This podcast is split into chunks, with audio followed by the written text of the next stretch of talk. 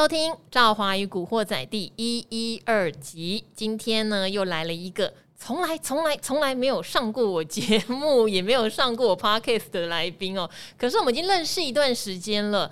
那之前因缘际会，其实赵华有想把他请过来哦，专门开一个产业教学单元。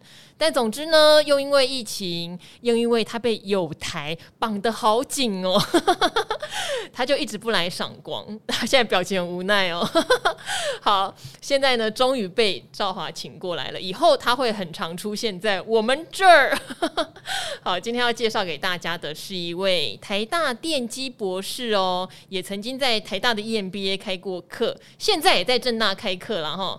好，然后呢，他是我们的曲建仲博士。曲博，早上好，各位观众朋友，大家好。好，听众朋友，重讲，不用不用不用重讲，很正常的，因为大家对镜头已经习惯了。是，好，曲博为什么这么久才来上我的节目呢？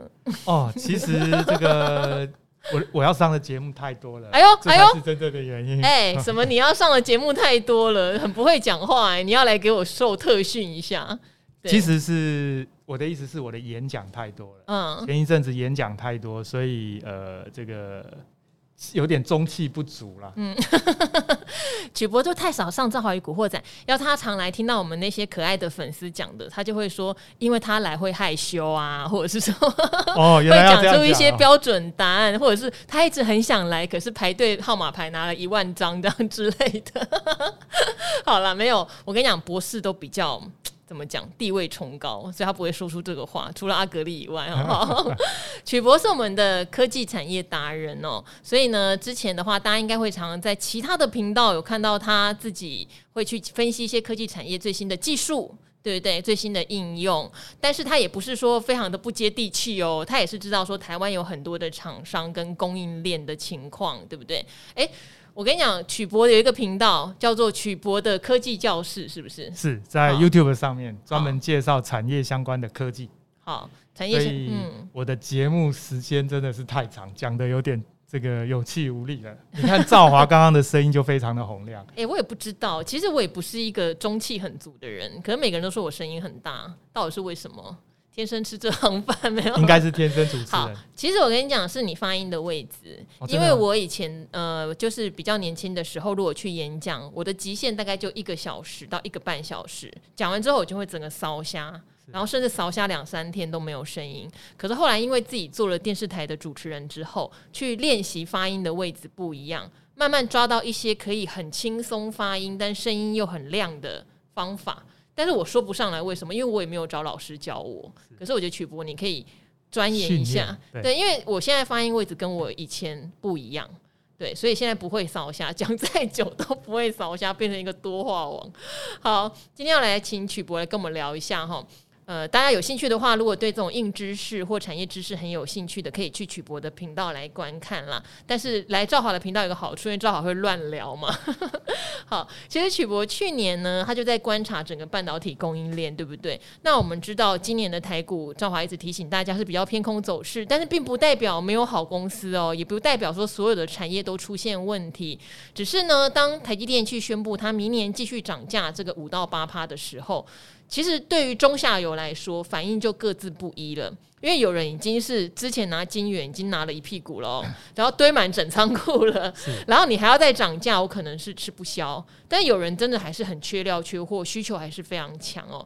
所以这边的话，想要请曲博讲，因为曲博如果去年你就看半导体有库存问题，其实太早了，对不对？因为股价还在涨，可是今年就是一个血淋淋摆在眼前，我们需要留意的问题。到底整个半导体供应链可以帮我们分享一下？你觉得比较有问题的危机是什么？但是你也看到非常有商机的地方在哪里？去年我就讲这个供应链呢会有失衡的状况。那么我那个时候其实是去年预测，但是不是预测去年发生？嗯，我那时候主要是预测二零二三年会发生啊。为什么是明年呢？因为目前呢，全世界从去年开始在新建的半导体晶圆厂大概有二十九座。这二十九座呢，大概会在二零二三年底陆续完工。这一上线之后呢，其实产能会增加非常多，所以可以确定的事情是，那个时候呢，一定是产能过剩。那这件事情不是去年会发生，是在呃明年嗯会发生，而且是一定会发生。那确实我讲太早了，因为我去年讲这个事情，但是去年其实股价还在涨，因为其实那个时候还没有这个问题。嗯，我等于是在讲一年半两年以后的事。那最近今年开始呢，这个下半年开始有一些就会松动的状况，所以我们要回头看到底去年发生什么事。呃，大家知道去年这个疫情很严重，景气应该很差，这个应该到处都需求降低才对啊，可是没有呢。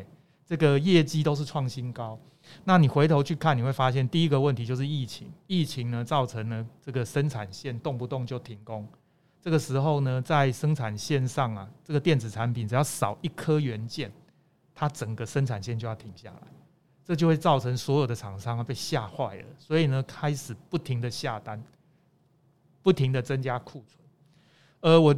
做过一个简单的这个比喻啦，哈，因为原来的这个需求量呢，大概就占掉在正常的状况下，大概就占掉晶圆厂大概八十 percent 的产能。意思就是说呢，你今天如果增加需求的话，我能够应付的就剩二十 percent 不到。所以你想想看哦，如果今天我的订单突然从原来两个月库存就够了，突然发现呢太危险，因为随便发生一个什么状况，订单就停下，这个这个进料进不进来。航运卡住了怎么办？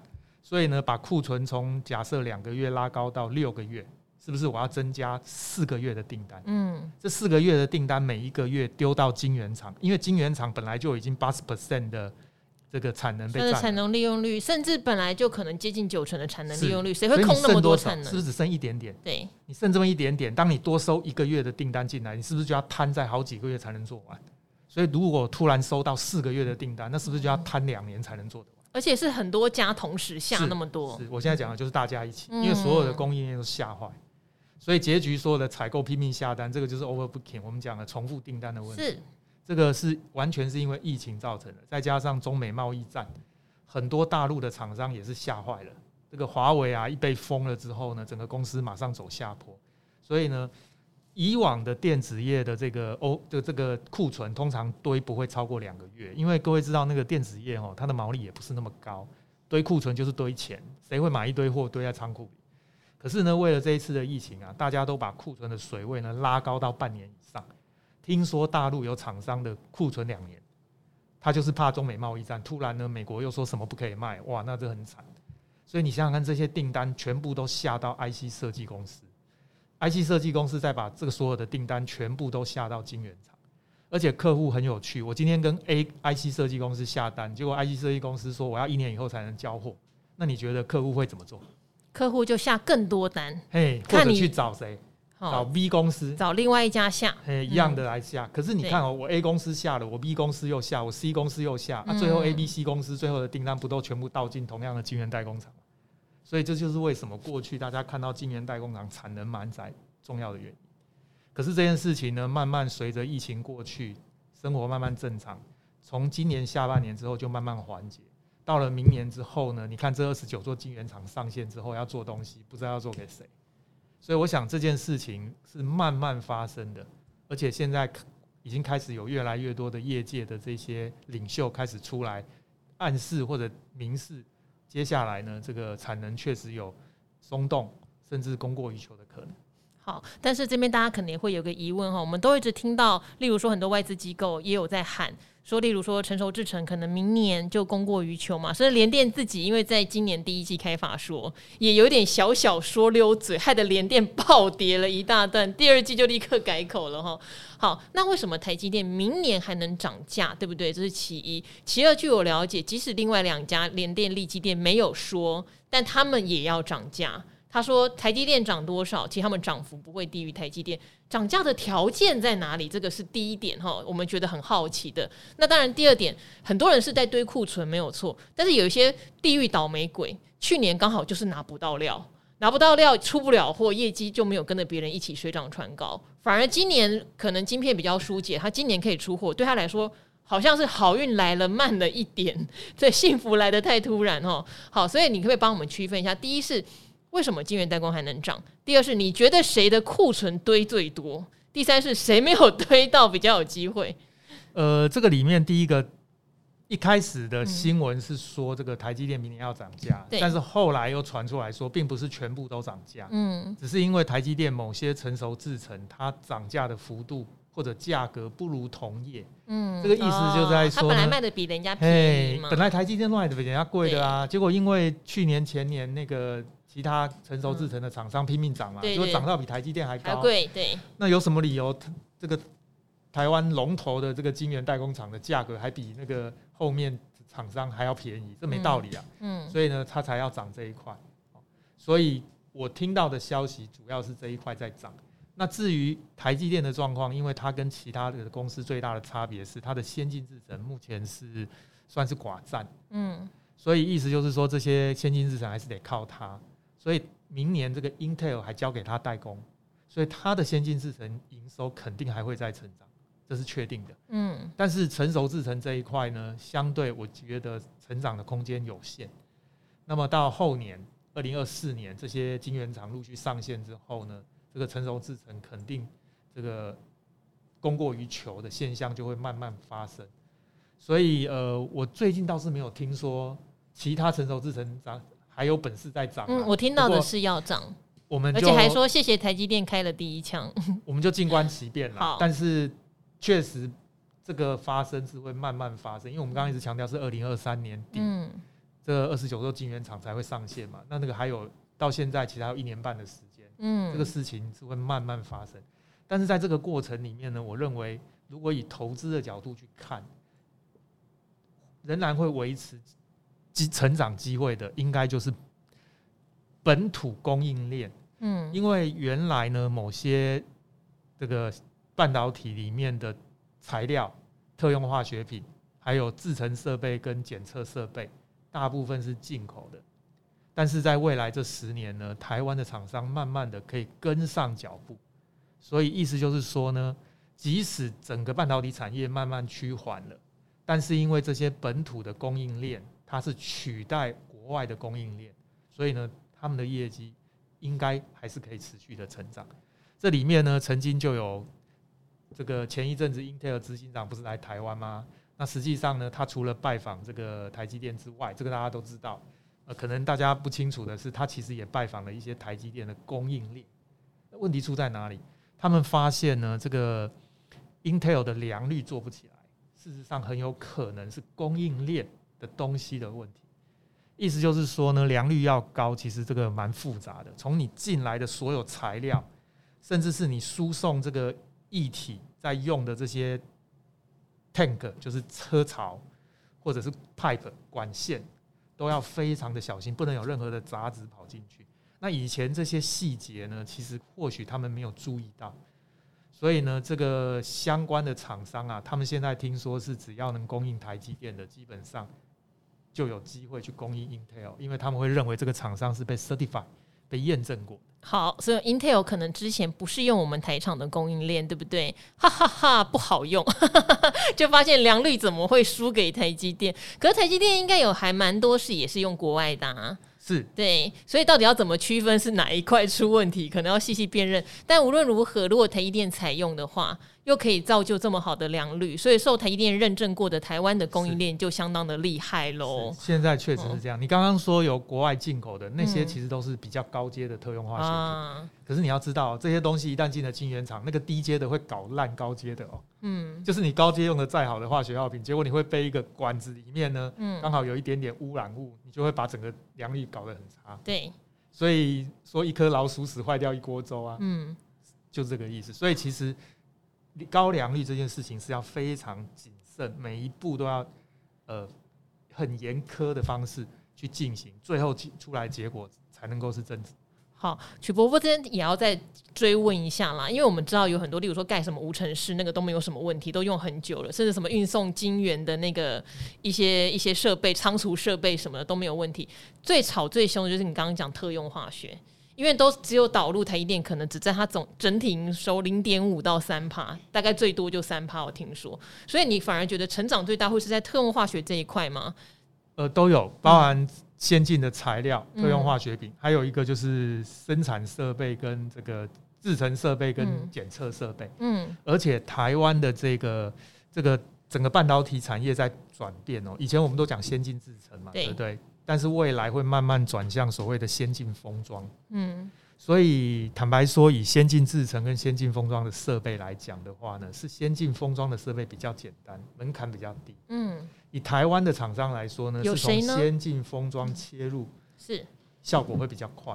因为先进制程的设备讲白了，那个其实困难度非常高。好，那曲博可以讲一下先进封装，我们知道提供先进封装的公司有哪些啊？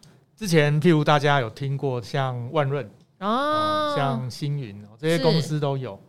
那我想，我们主要是举这个例子啦。哦，当然不表示说现在一定适合。我想股价这种东西有时候起起伏伏的。嗯，但是就要去观察说这些公司是不是有更进一步，就是在生产上面、设备上有没有跟上时代。嗯，譬如说像说特，可能有听过。有。哦，那哦，它股价跌很多哎、欸。索特那时候人家跟我讲的时候，因为它还有 mini LED 的基台题材嘛，所以那个时候大概一百九到两百，现在只剩下一百一耶。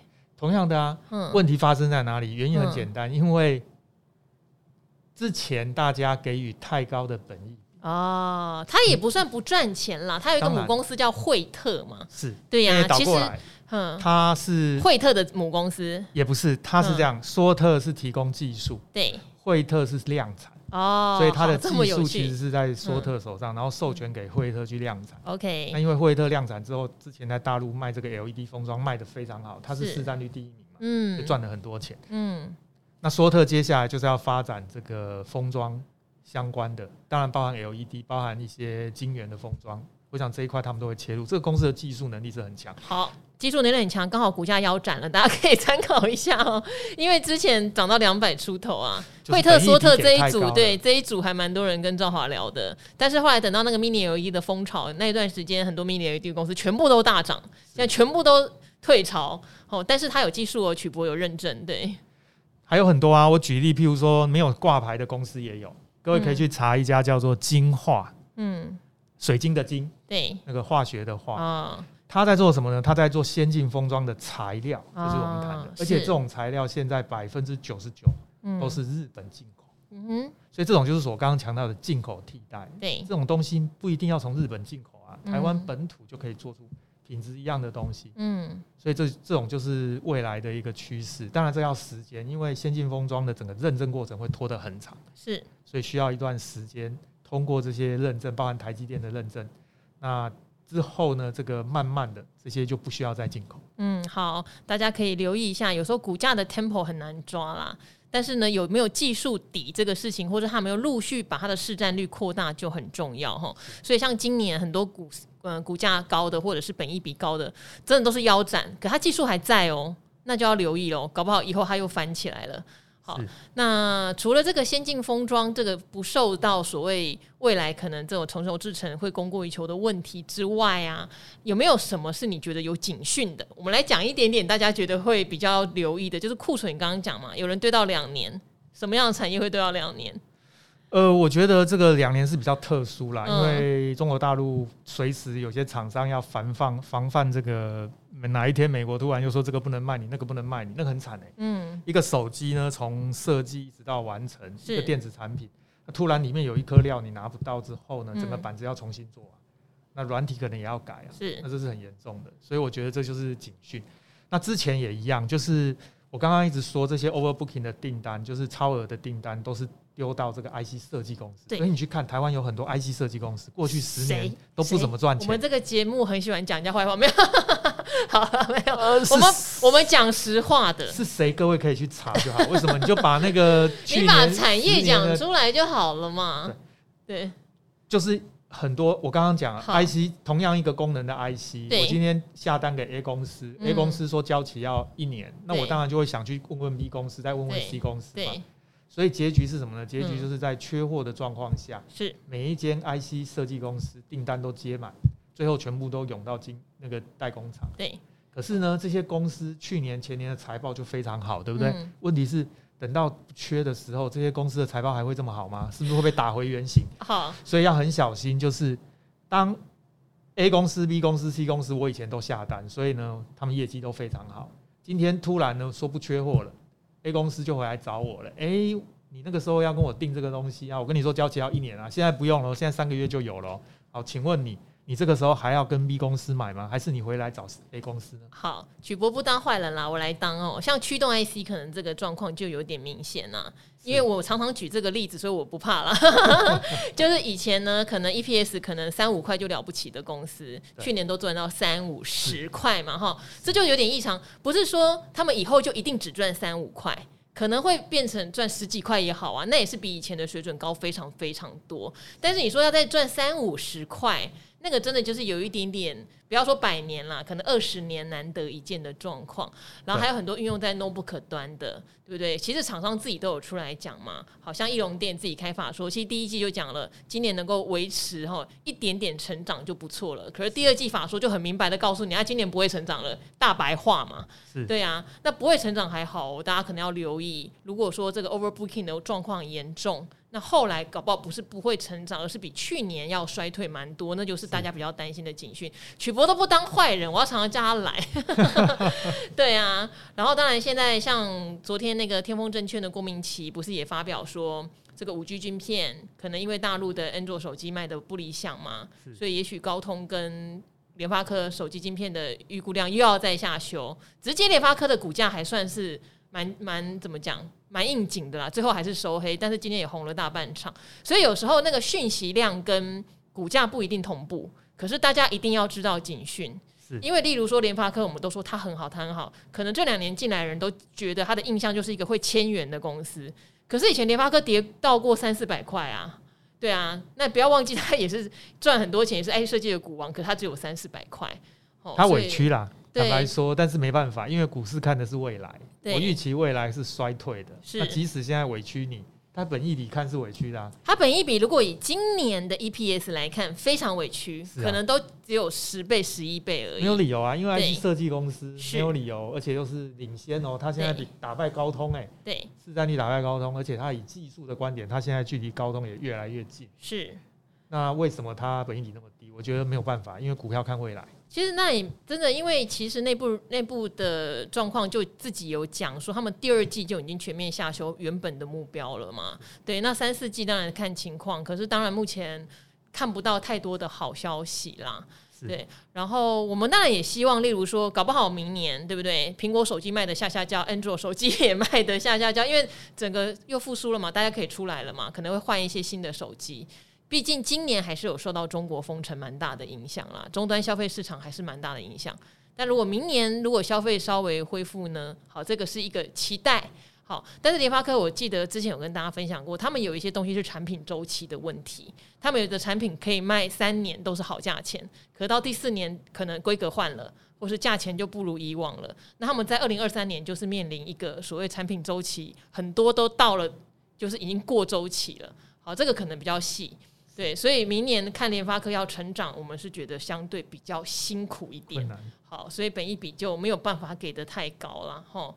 好，那当然，今天曲博晚上在理财达人秀讲的也很精彩哦。他在在讲明天，哦，这个台北国际电脑展是好 Computex，我还记得以前有空还会跑去看，现在大家可能怕疫情会比较惊啦。看线上的、啊，对，有线上的可以看哈。好，那里面也有讲到，可能对一些云端伺服器、资料储存、资料运算，会是今年一个很大的亮点，对吧？数位孪生，我们待会、嗯、呃会再跟大家谈这个东西。嗯，好，就是晚上的话，大家还是留一点时间看这个理财达人秀，然后 好，那因为曲博今天呢就帮我们解答这个半导体的库存问题，因为他觉得可能最大问题会发生在二零二三，但是我觉得今年下半年看起来就是一个有压力的下半年呢。是，嗯，好，所以可以慢慢观察会不会实现。其实。我觉得有的时候也是过度反应了。嗯，当看好的时候过度看好，啊，看坏的时候过度的看坏，其实也不用到这个程度。是，不过确实，二零二三、二零二四年这些晶圆厂完工压力确实不小，这个是真的，没办法，一定会发生。好，但是在这个过程中可能会起起伏伏，因为就像曲博讲的，前一阵子矽晶圆。被杀的很惨嘛？大家想说，可是我扩产，其实矽晶圆又是晶圆代工的一个上游材料，怎么会杀到那么深？哦，让像环球晶杀到四字头，今年 EPS 可能四十块的公司，对大家也觉得不可思议。那这波电子反弹，他们就跟着弹上来，所以有时候股价是一个来来回回。你知道前景可能会有供过于求的问题，但还没发生，股价先跌，可是跌太深了，跌太深了，然后股价又再把它弹回来。好，所以这是赵华有提醒大家哈，这一波的反弹看起来比较像是电子会做一个领先反弹，但是有点颠簸。为什么颠簸？因为下半年到明年，目前我们没有看到什么样的新运用或者新科技可以把整个电子族群。撑起来是，反而是消化库存这件事情 要先解决，对不对？好，然后美国又在缩资金嘛，所以缩资金是另外一个更重要的原因。是，刚刚不是说本益比给的很高，有没有？我觉得这里面就是因为钞票太多了。对，好，钞票太多了，所以呢，呃，本益比不会给那么高了。像我今天还偷偷问那个曲博啊，我说：“哎、欸，你怎么看加登啊？”他说：“加登我说就是做那个 EUV EUV 光照盒，然后说供应给艾斯摩尔啊，全球市占率说百分之七十啊，但是曲博只回我他的本益比太高了，所以有有他的理由啦，但是这个本益比高其实都是资金撑出来的，嗯，好，所以这个资金的退潮大家也要留意哦。大家有没有想要听曲博跟我们分享哪一个产业或领域哦？也欢迎留言给我们哦。那因为。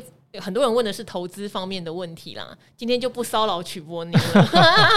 你看，我叫他去讲一个产业哪边库存高，他都不肯说，哎，是不是真的？不能随便得罪老板啊！什么不能随便得罪老板？但是还有像一些消费用品型的 MCU，可能库存也不少哦。是，但是我觉得厂商哈，我目前听起来，我觉得厂商开法说是诚实的。好，例如说像盛群开法说，他很早就讲。就算他上游在涨价，他也没有办法再转嫁给他的客户了。是啊，其实他们都非常的坦白。所以接下来上游还能涨吗？哦，我也不知道。所以我刚才问你这个问题，说为什么台积电明年涨，联电跟力基我听到的是要跟涨。OK，好，但是曲博留了一个伏笔啦，他说让我们拭目以待，我们拭目以待，让我们继续看下去。好，到底有没有能力涨？哈。哦，但是你这样讲可能会让大家最近哈沉浸在这个有点反弹的契机里的心又有点冷掉哈，所以正好还是要提醒，就是基本面上面的有一些问题，我们还没有办法理清。但是技术面跌升会不会反弹？其实是会的。对，好，那我们其实有教大家，如果这一波大家想做反弹，如果您是技术线型派，其实上个朱老师有特别提到，很多的电子股它是做成一个多头形态，你就照那个形态走。如果你是像我跟阿格力这种减失派，那你要非常确定这家公司明年到后年哈，它是不受这个景气循环或库存影响的。蛮多公司是这样的哦，例如说阿格力讲的药局，它还在展店。哦，我可能有买一些药品的股票，它明年的订单是完全完全确定的，就算你经济不好，你还是要吃药这样子哈，诸如此类的，或者是说像第三代半导体，第三代半导体的问题就是它的本益比相对是比较高，可是它可以确保今年可能月月高、季季高哈，你要有你爆股的理由，那你才可以继续买哦哈。好，每个人要有自己的理由，然后才不会买股票睡不着觉哈。好，那今天非常谢谢许建仲博士曲博来到我们理哎不是理财达人秀赵华宇古惑仔。那我们今天就跟所有的听众一起说拜拜喽，拜拜，拜拜。